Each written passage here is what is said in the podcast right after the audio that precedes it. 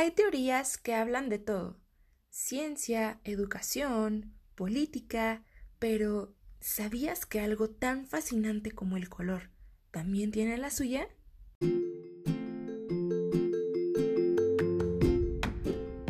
Solo hay un límite para caminar en la ruta del aprendizaje, y ese límite lo pones tú mismo. Bienvenido de nuevo al podcast perfecto para seguirte llenando de ideas geniales. Esto es Desarrollo de nuevos productos, del boceto a lo grande. Capítulo 5. Colorimetría, la ciencia del color. ¿Has tenido días grises? Con esto descubrirás que podemos sacarle provecho hasta los tonos más oscuros. Hoy vamos a platicar sobre una de las ramas del marketing más fascinantes de todas, la colorimetría el hallazgo que se convierte en ciencia al relacionarse con la teoría del color y el estudio de la psicología del cliente para implementar estrategias efectivas en la búsqueda del crecimiento empresarial. Navegaremos en el mar del círculo cromático para comprender el lenguaje del color y cómo podemos usarlo para crear la armonía tan buscada entre el mensaje que queremos transmitir y la forma en que lucirá. Acompáñame. Concepto y aplicación de la colorimetría. Los colores están por todas partes, en nuestra comida favorita, en la ropa, en la casa, en tu mascota, incluso el color hasta forma parte de nosotros mismos. Está en el hermoso color de nuestra piel, de nuestro cabello e infinidad de elementos que podríamos identificar gracias al poder del ojo humano. ¿Sabes cuántos colores podemos percibir con nuestros ojos? Piensa en un número y vamos a comprobarlo más tarde. La colorimetría se encarga sencillamente de estudiar el color. Lo desarrolla más y cada vez más para obtener distintas variantes del mismo. Es como si desmenuzáramos un queso Oaxaca. Comenzamos con una única porción, una bola de queso enorme, y podríamos dividirlo, si queremos, hebra por hebra. Así funciona la colorimetría. Podemos crear una gama entera de tonalidades partiendo de un solo color. El color es subjetivo y te preguntarás, ¿por qué subjetivo? Bueno, los seres humanos compartimos rasgos similares, como estar constituidos por millones de células que forman órganos y tejido de nuestro cuerpo. Sin embargo, no llegamos a pensar de la misma manera porque tenemos una personalidad y podemos interpretar los colores de formas distintas. Tal vez alguien será fan del negro y odie el amarillo, mientras que otro más es amante del amarillo y el negro le parece un color muy aburrido. Puede tratarse de un defecto en nuestro sentido de la vista o incluso podemos verlo hasta en la cultura de los países del mundo. La gente de un lugar estará acostumbrada a una gama de color muy distinta a la de otro. Esa es la subjetividad del color. Y los colores con los que decidimos mostrarnos al mundo son asunto de la percepción. Podemos utilizar la colorimetría para algo tan sencillo como pintarnos el cabello. Paréntesis. Los estilistas utilizan la colorimetría para determinar los tonos de los tintes. Se cierra el paréntesis. Y también en algo más aplicado al ámbito empresarial, como lo es crear una marca, diseñar una etiqueta, entre otros en algo súper sencillo y entretenido como podría ser elegir una gama de tonos para pintar tu cuarto, hacer una tarjeta súper bella para tu pareja o elegir tu outfit del día. Sí, porque en el mundo de la moda la colorimetría juega un papel sumamente importante. Por ejemplo, se requiere determinar los colores de temporada y, si te has fijado, siempre vemos que predomina cierta gama o gamas de colores cuando estamos en verano o en invierno. los diseñadores tienen perversamente planeado qué tipo de prendas van a elegir y con qué colores lo van a combinar. Si tomas un tono base como el azul marino, puede que la prenda combine con sus detalles y otros tonos que sigan la misma línea del color origen y podríamos elegir un sinfín de combinaciones gracias al círculo cromático. La teoría del color. El color es tan maravilloso que tiene una teoría propia. Esta teoría ha ido evolucionando con los años y, para eso, quisiera contarte una historia.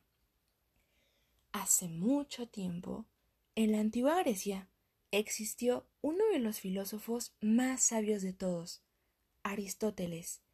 Él decía que el color estaba formado por cuatro elementos tierra, cielo, agua y fuego, ya que eran los elementos más preciados por los químicos de aquella época, y comenzó a platicar sobre la intervención de la luz en este proceso. Tiempo después surgió otro gran exponente, Leonardo da Vinci, un hombre misterioso y, no se diga, dotado de secretos, que compartió al mundo su propia teoría del color. Él propuso al color blanco como la mañana que recibía los cuatro elementos, hasta postrarse la noche sobre ella y apagar todo rastro de luz. Ese color era el negro, y se dio cuenta de que si los mezclaba, podía crear combinaciones divinas con las que tiempo después haría de las pinturas más famosas de todos los tiempos. Así es, amigos, estamos hablando de los colores primarios y secundarios. Y, entre otros personajes, también destacó uno más, Newton, padre de la física, quien le dio el lugar adecuado al color en la historia de la humanidad. Él decía, el color es luz y la luz es color. En 1665 fue Newton quien descubrió en una tarde nada ociosa que la luz puede fragmentarse en colores gracias al espectro de color, un efecto bellísimo que sucede cuando la luz se refracta en el cristal. Él lo hizo con un prisma y podemos apreciar su esplendor en el cielo cuando las gotas de lluvia se vuelven cómplices de los rayos del sol y nace el arco iris. La teoría del color se basa en la idea de que podemos obtener distintas tonalidades a partir de una herramienta básica que se le conoce como el círculo cromático. Es un círculo bellísimo impregnado con este fenómeno natural que es el arco iris. Si alguna vez usaste Paint o alguna herramienta de edición, pudiste descubrir este círculo que te ayudaba a navegar y elegir el color que más te gustaba. Nos permite visualizarlos y concebir distintos de ellos. Si no hay luz, no hay color. Cierra tus ojos. Sin ella no podemos ver nada. Gracias al círculo cromático y las propiedades del color, podemos crear miles y miles de códigos de color para utilizarlos en cualquier cosa que convenga según el caso. Las propiedades del color.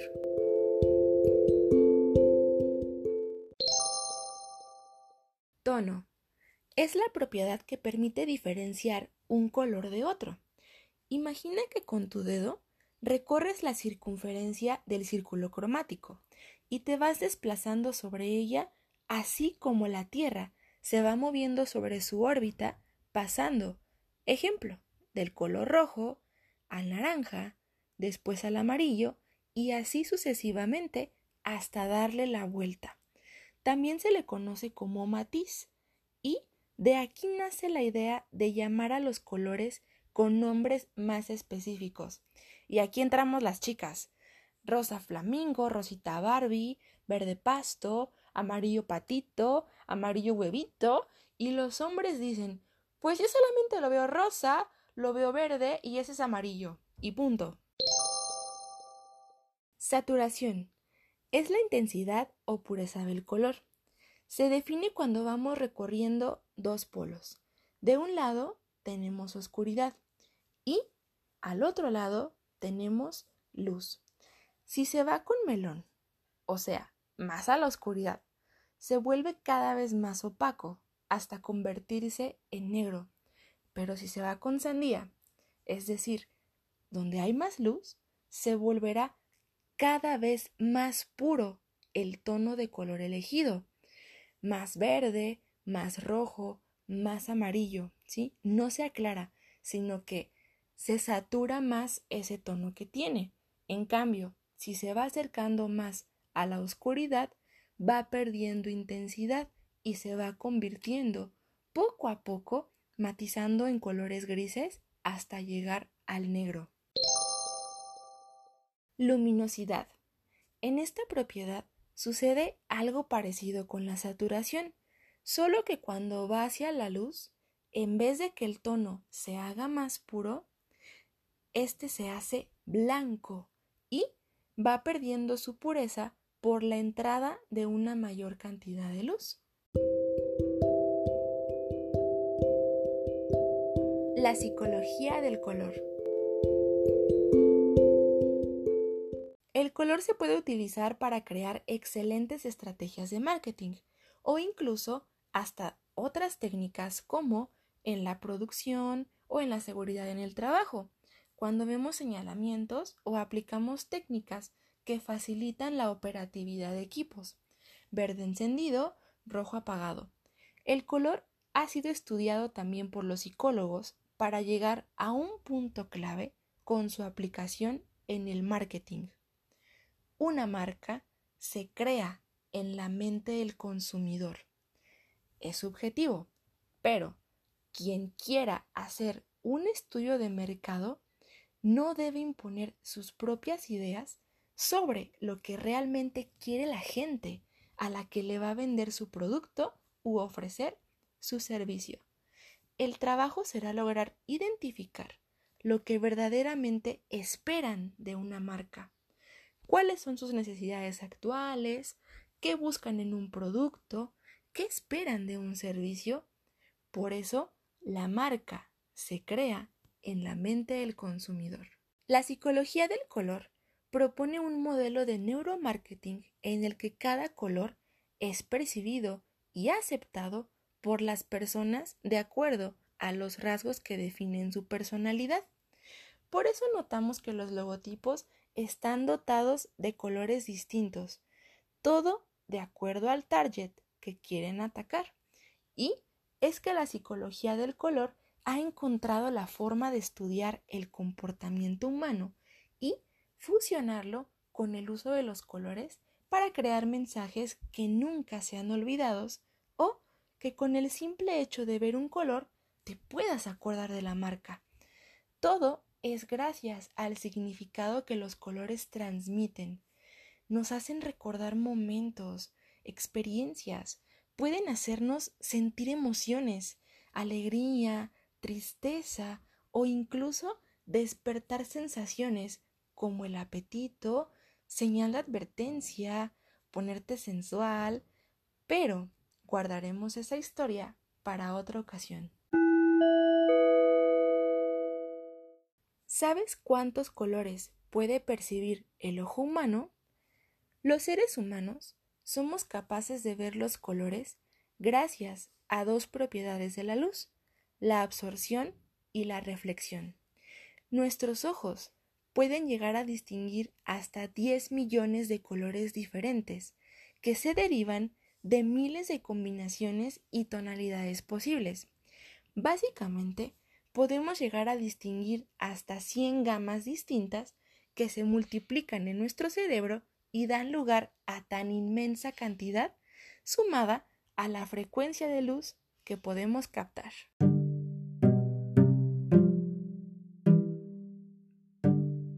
Actividad de podcasting. ¿Qué es la colorimetría? ¿Cómo se aplica la colorimetría en el contexto personal y empresarial? ¿En qué consiste la teoría del color y cuáles son sus propiedades?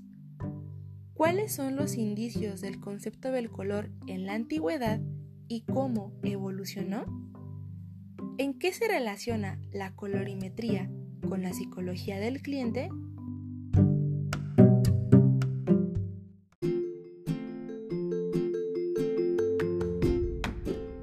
No cabe duda que en cada persona hay un mundo entero por descubrir y yo te invito a seguir descubriendo algo nuevo cada vez conmigo. Esto fue Desarrollo de nuevos productos, del boceto a lo grande. Y ahora ya lo sabes, en el color hay mucha ciencia. Hasta la próxima.